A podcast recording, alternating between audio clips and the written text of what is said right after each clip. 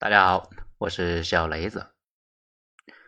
上一篇呢，咱们讲了两伊战争，足足有三十五分钟啊。本来是以为很多人是听不完的，没想到呢，还是很多人坚持下来了。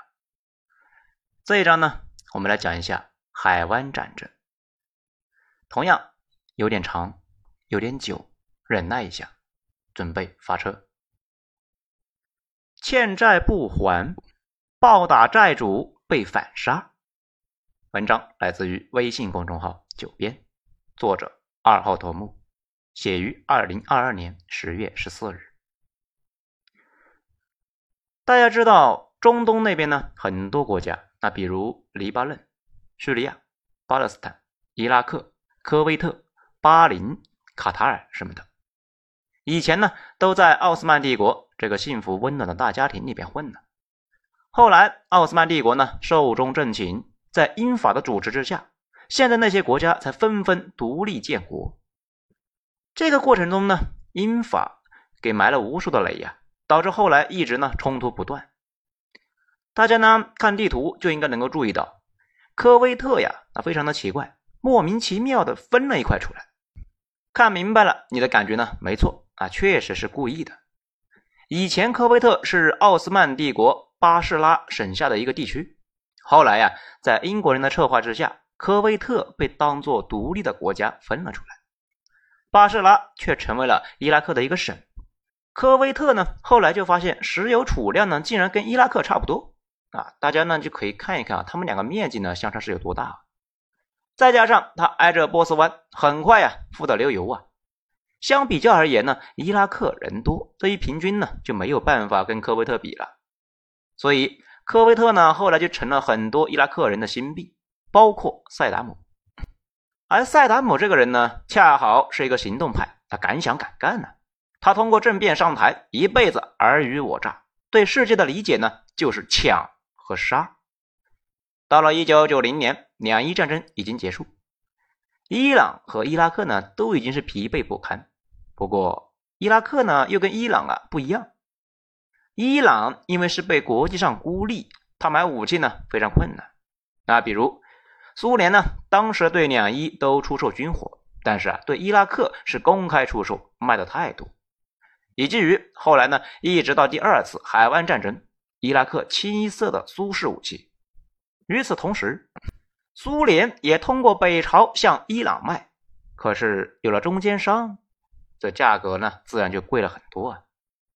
此外，在战争中，伊朗呢是几乎借不到钱的，只能够用自己的储备来买军火，而伊拉克呢一直是在负债经营，一直都能够借得到，所以啊，战后伊拉克的武器存量呢那是非常大，军队规模那也大的离谱啊，号称有百万大军。世界第四大军事强国。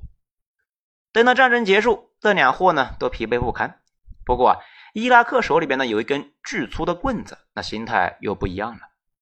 这就跟正常人欠债还钱的思路不一样。塞达姆那不是这么理解的呀，他的所有出发点都是四个字：你欠我的，你们都欠我的。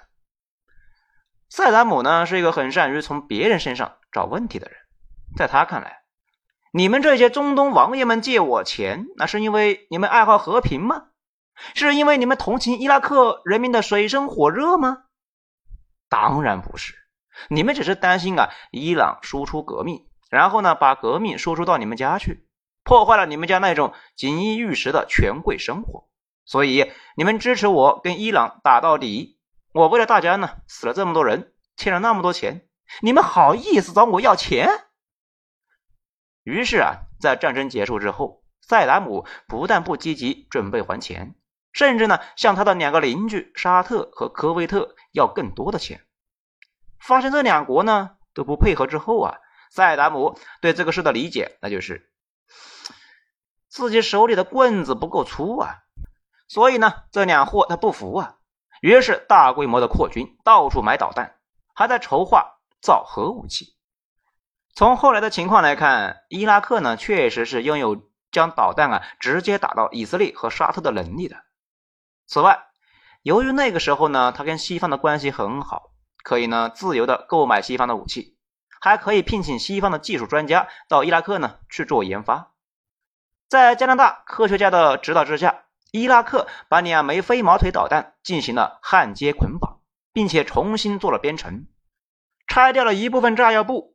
本来呢，射程三百多公里的飞毛腿可以打到一千二百公里左右。幸亏呀，没搞出来核弹。事情的恶化呢，依旧是跟石油有关。咱们之前讲过，前苏联那后来是死于油价暴跌。油价暴跌的原因呢，是石油输出国组织大规模的提升产量，产量上去了，那油价不就跌了吗？油价暴跌不仅是伤了苏联，还伤了伊拉克。恰好呢，沙特和科威特啊这两个人呢，又是石油输出国组织的重要创始国。这因为油价跌了，伊拉克呢主要是靠石油赚钱，现在赚的钱少了。萨达姆就对周围的邻居们呢更不满呀，经常就找科威特的茬，说科威特这个国家呢啊，别看那么小，满肚子坏心眼呢，有多坏呢？啊，说是科威特啊，趁着伊拉克军队在和伊朗人打仗的时候。把界碑往伊拉克这边呢挪了二点五公里，界碑下的油田呢那也就多了二点五公里。不仅仅如此，他还说啊，科威特实在是太阴险，钻油的时候呢不直着打油井，斜着打，把钻头钻到了伊拉克的油田去了。此外呢，把伊拉克的出海口放大，大家就可以看出来啊，伊拉克的出海口呢那是非常非常小的。那么大一点的小出海口，还处着一个科威特的一个岛，导致呢出海口更小了。伊拉克想租那个岛，科威特说啊，大哥，我跟你做了这么久的邻居了，你啥人品，我能不知道吗？你这一旦租走了，还不还回来，这个事你心里没点逼数吗？这反正呢，就每天找理由来折腾科威特。到后来呢，就开始说啊，是科威特这个国家本身。德国不正，是列强的安排呀，就不该是一个独立的国家。这就是呢，从根本上否定了科威特存在的意义了。科威特那不吓呆了呀。不过呢，随后还有更呆的。萨达姆部署了三万国防军去科威特边界上。到这个时候呢，中东国家觉得萨达姆玩真的，纷纷就表示：“哎，大哥，有话好好说啊，别动手啊！这不就是石油减产吗？”我们减就是了，于是呢，赶紧减产石油，油价有了提升。这个事呢，意味着萨达姆的威胁奏效了。正常人的逻辑呢，那肯定是威胁有效，那就消化一段时间。但是呢，萨达姆那不是这样一个正常人，他的思维呢非常奔放啊，他直接向边境上增加了七万人，就摆出了一副“哼，谁也别想讨好老子的姿势。这沙特和科威特那都哭了呀。于是呢，他俩找美国呢给他们做主。美国他也不爽啊，派美国驻伊拉克大使去见萨达姆。萨达姆呢这一开始啊根本就不见，后来呢终于见到了。萨达姆就表示，美苏时代已经结束了啊，就是柏林墙呢这个时候已经倒了啊，苏联是陷入了严重的内乱。也正是这个时候。萨达姆私下里边呢，就跟他的人表达了美帝就是一个纸老虎的想法。他仔细就研究了一下越南战争和阿富汗战争，认为啊，空军没啥用，毕竟狂轰乱炸那么多年都没有炸灭越共，而美国呢，最为依赖的就是空军。越南战争那也证明了美国对伤亡的承受能力啊极差，才死了几万人，老百姓呢心态就崩了。伊拉克在两伊战争中死了几十万人，那依旧呢非常稳呢，说明伊拉克有很强的优越性。塞达姆认为，越南之后，美国的巨婴心态呢那更加明显。一九八三年，黎巴嫩真主党制造了几次自杀性爆炸袭击，炸死了美国海军陆战队呢三百多人，炸死法国人五十多人，美国迅速撤离黎巴嫩。这个事呢启发了塞达姆啊。他觉得美帝也就那样啊，老百姓都是巨婴，于是呢，就有了那一句著名的断论：你们的社会根本不能够接受一场战争中伤亡一万人的事实。恰好那一次呢，代表美国参与会谈的美国驻伊拉克大使整体表现呢非常搞笑，全程就跟一个小学生似的啊，背诵官话，类似于什么“美国不再寻求干涉阿拉伯国内的内部事务”，美国希望阿拉伯保持和平，希望寻求和伊拉克的良好关系。反正呢，这些不痛不痒、不咸不淡的外交辞令呢，被萨达姆解读成为了美国非常软弱，不敢直面他这头中东雄狮的威胁。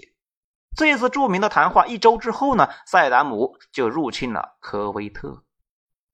科威特当时呢只有四万的国防军，其中呢大部分呢还不是科威特本地人，因为科威特这个地方呢太富了呀，人也少，人均富豪就不愿意干活嘛。干脆呢，就大规模的雇佣外籍劳工，包括军队呢，那也是雇的，毫无战斗力。面对塞达姆的入侵呢，几乎是一触即溃。当时呢，打了几枪再跑的人，后来啊，都被宣称成为了英雄。伊拉克的部队尽管跟其他中东部队一样，那挺搞笑的，不过呢，对付科威特啊，那就跟玩似的。而全世界其他国家，尤其是有能力干涉这个事的西方国家呢，最担心的那还不是科威特。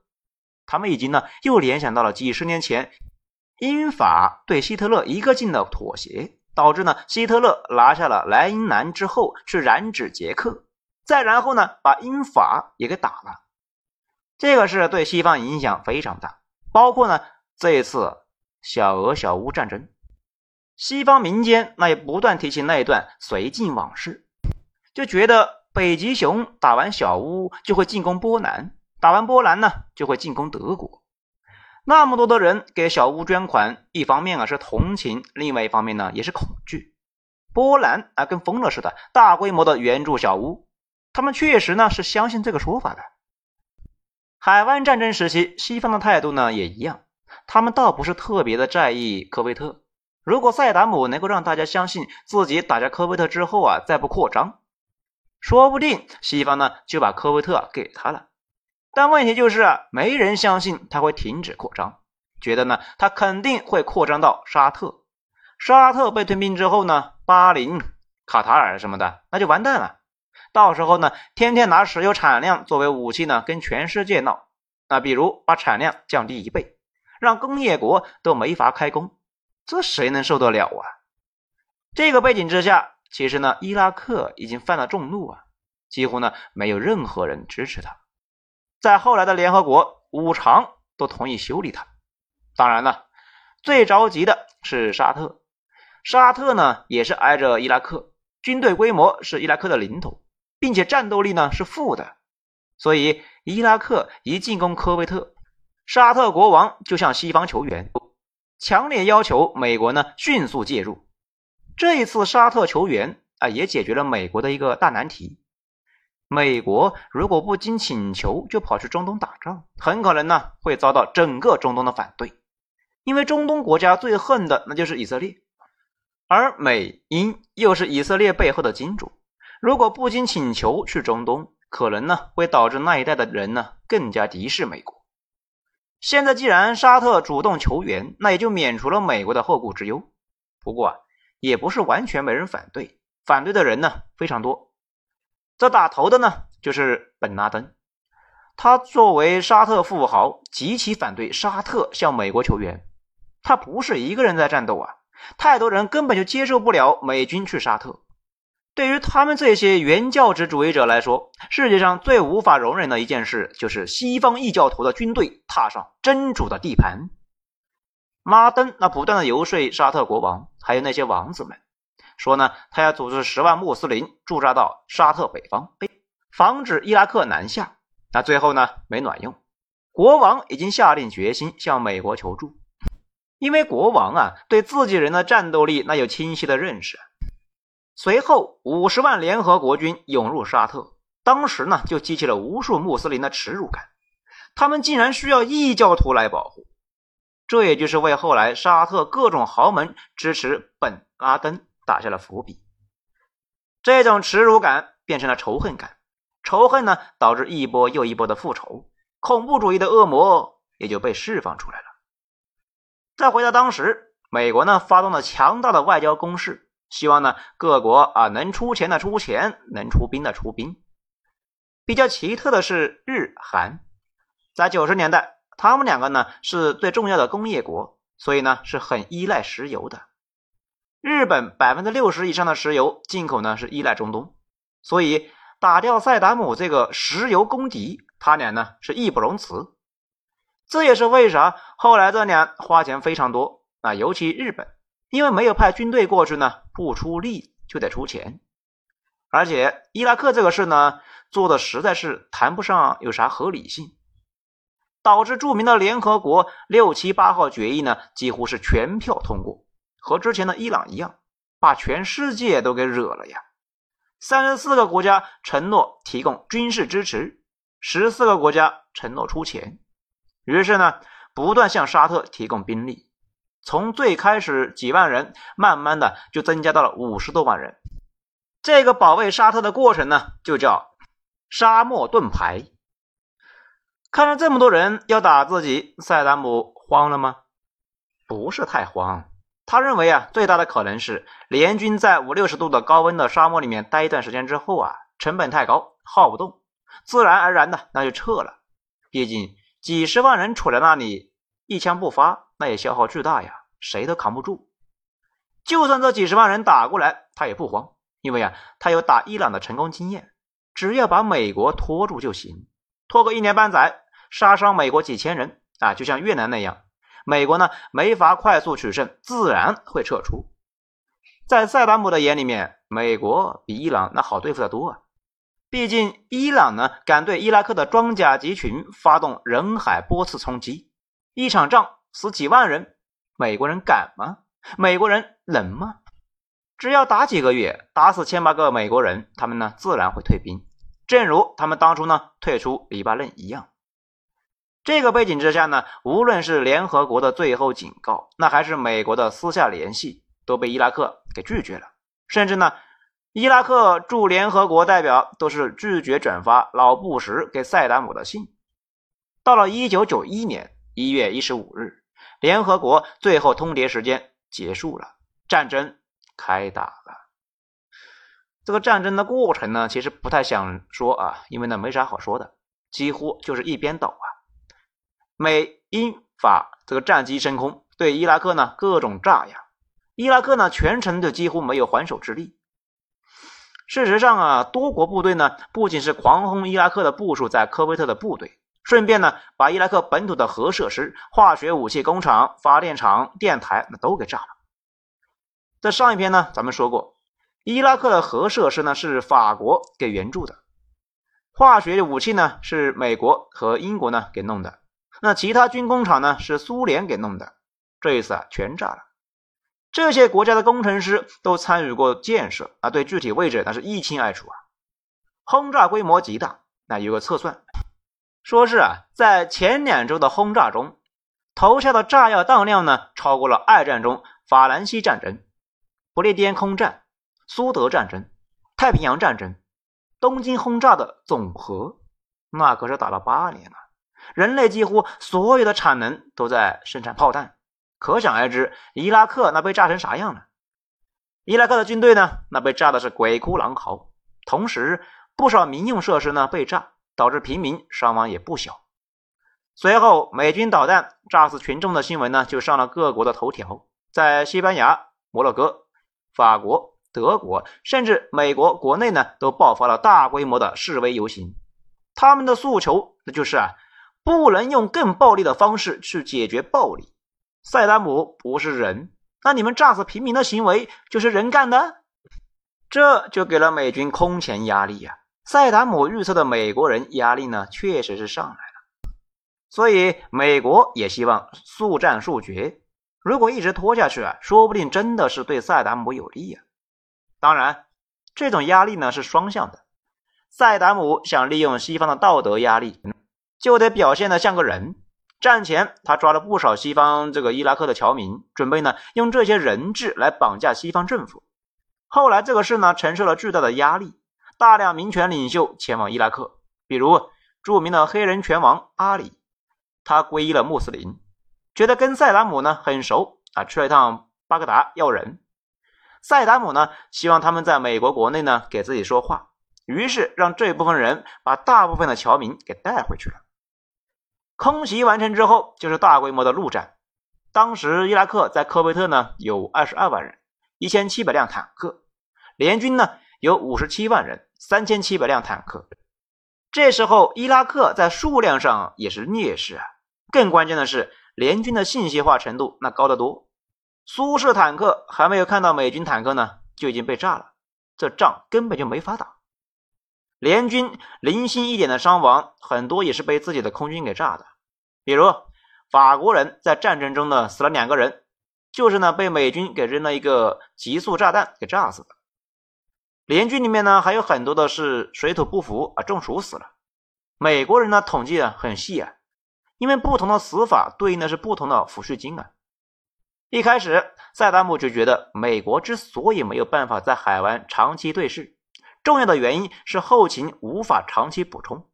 谁能想到战争一开始呢，伊拉克的炸弹库呢就被炸了个干净，后勤车队几乎是没有办法在空袭下幸存，反倒是伊拉克的后勤快速崩了呀。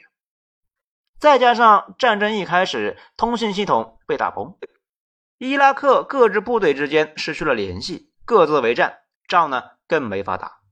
搞笑的是，由于海湾战争属于第一次直播战争，战场上任何动作很快就被放到了电视上。美军搞了一个复杂的作战计划，没想到呢，才执行了几天，就被美国国内的见证大 V 给看出来了，并且把接下来的判断和作战意图都发在了自己的博客上。不知道呢，塞达姆看到了没有？不过呢，看没看到这意义呢都不大，力量。这个太悬殊了呀，打明牌也得输。伊拉克人能够想到的最好的办法呢，竟然就是点石油，先在地上挖一个坑道，把石油引过去，等到联军打过来，就把石油给点着了。冒着黑烟的大火怎么都扑不灭。此外呢，还点了不少的油井。大火伴随着通天的黑烟，联军的空军呢，那非常受影响啊。美军来的时候呢，坦克没少带。却没想到要带消防队，这灭火呢非常困难。这些大火效果呢比伊拉克的飞机坦克那好得多，确实是给联军制造了不少的麻烦。不过也没啥用，影响不了大局。后来统计，伊拉克在科威特呢点了六百口油井，战后呢这些油井灭火加重建，每一口都接近了一千万美元，总共呢花了六十多个亿。在这种一边倒的情况之下，很快伊拉克军队斗志呢全无，陈建志放下武器投降，其他呢进入科威特的伊拉克军队啊都已经看出来没戏了，开始了大逃亡。大量的士兵和将军们驾着军车或者呢抢到的民用车冲出了科威特，一路向北逃向了伊拉克。可是那么多的车挤在一起，形成了一眼望不到边的长队。这么明显的撤退迹象啊，自然是招来了美军空中打击，最后整条公路变成了地狱，也就是那一条著名的死亡公路。大家呢有兴趣的话啊，可以去自己搜一下。战争持续了四十二天就结束了，美国点到为止，并没有推入伊拉克活捉塞达姆。至于为什么美国不这样做呢？这个事啊，众说纷纭。老布什说，他希望伊拉克人民自己推翻塞达姆，那这不扯淡吗？伊拉克人民自己有枪吗？有坦克吗？咋推翻呢？这真实的原因呢，是当时各方都不希望塞达姆倒台，因为如果塞达姆倒台，有很大概率伊拉克什叶派会夺取政权。这个因为呢，伊拉克什叶派占多数，问题是伊朗它也是一个什叶派政权。到时候两伊那就鬼混在一起了呀，这自然是不符合任何一个对中东有野心的国家的利益。其次，伊拉克国内的库尔德人被塞达姆压得非常死，这一伙人呢天生战斗民族，如果塞达姆挂了，那他们肯定起来闹事啊，甚至呢可能会建国。问题是土耳其国内呢也有很多库尔德人，到时候必然会响应。美国。游说土耳其反对塞达姆入侵科威特的时候啊，已经答应土耳其不会把伊拉克打碎。前几年呢，大家不知道有没有印象，库尔德人一度呢闹得很凶，后来被压了下去。不过呢，丝毫不用怀疑啊，过几年库尔德人还会起来闹的。此外，最重要的是还跟以色列有关。萨达姆那是一个人见人恨的人，还是一根搅屎棍。有他在呢，中东就不可能团结。他有个冲动，任何组织里面他都要做老大，做不上就给搅黄。本来伊拉克和埃及呢是中东最有可能做领导的，摊上萨达姆这么个人啊，人见人烦，自然呢就没人听他的，中东那也就团结不起来。现在萨达姆没了，两伊呢都是什叶派领导人，关系呢是越来越好，对以色列非常不利。当然了。美国没有打入伊拉克，客观上那也放过了自己一把。毕竟击溃对方主力和完全占领那彻彻底底啊是两码事，后者呢要麻烦的多，也残酷的多。击溃对方主力只需要火力足够大，一顿狂轰滥炸，陈建制的部队顶不住，可能就崩溃了。但是想占领一片地，只能够是步兵们一间一间房子啊去踢门。然后呢，把那些不满的给抓出来，这个过程非常残酷。二战结束之后啊，没有成功的。日本能够占领朝鲜，那也是搞的保甲制，甚至呢还搞了几次大屠杀才解决。美国在越南呢就没有搞定，后来呀不吸取教训，又跑去伊拉克和阿富汗呢瞎胡闹，耗资无数，最后啊搞了个寂寞。那最后啊来说一下。如果说海湾战争有啥明显的结果，那就是呢，把恐怖主义这头猛兽给放了出来。上面呢，咱也说了，沙特向美国求援，几十万异教徒的军队呢，踏上了先知布道的地方，最虔诚的那一部分的教徒呢，彻底崩溃了。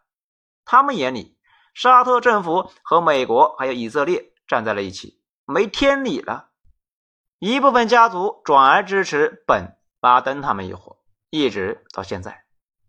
如今的沙特呢，其实是一个典型的贵族共和制，各个家族头目呢聚在一起共同商议，和他们过去几百年的情况啊差不多。网上呢，很多人聊起来小萨拉曼，就好像说啊他能说了算似的。其实呢，沙特从来也不是某一个人能够说了算的国家，只能说他自己呢，沙特家族实力很大。嗯，没错，沙特这个国家的名字呢，就是统治家族的名字。美国对沙特跟对巴基斯坦的态度呢，啊，差不多，给了他们很大一部分的独立的行事权。但是如果他们太脱离美国的政策太远的话，就会被揪回来。而且沙特的话事人呢，如果没有美国的支持，根本就维持不下去。所以啊，就能够看到一种持续斗而不破的状态。其实呢。大家仔细看看西方啊，都是这种状态。英法德他们几个对美国啊都是这样。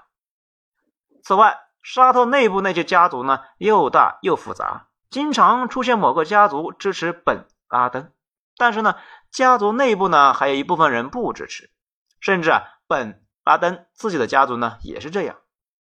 这就是为啥美国知道哪些人在支持恐怖主义，却不敢轻易动手。因为担心呢，把更多的人推到对立面去。理解了这个呢，就理解了为啥本拉登家族现在啊依旧过着奢侈的上层生活，甚至呢有不少成员就住在美国。这也就形成了诡异的一幕：沙特是全世界最依赖美国的国家，同时那也是对恐怖主义最大的支持国。海湾战争和苏联解体的两件事呢，也让美国越来越疯。越战战后那段时间，应该是美国呢最艰难的一段，快倒闭了，全世界都觉得他是个沙雕，连一个亚洲小国都搞不定。布雷顿森林体系解体，也让美国呢信用几乎破产，国内老百姓呢也是对政府呢极其不信任的，动辄就上街。不过从后来的情况来看，那段时间反而是美国突飞猛进的时期。芯片和信息大发展带来的科技革命，导致了美国迅速和苏联拉开身位。后来苏联的崩溃，一方面是财政问题，另一方面确实呢技术差了一大截，甚至可以说啊不在一个世代了。但是海湾战争和苏联解体这两件事情上，美国的胜利实在是太大了。此后呢，越来越离谱，越来越疯，一系列离谱的操作导致天量的财富啊被埋在了中东沙漠和阿富汗的山里，国力也大打折扣。这个呢，倒是让人想起了之前大刘的那句话：“弱小和无知不是生存的障碍，傲慢才是。”好，今天内容以上，我说完了，你们请便。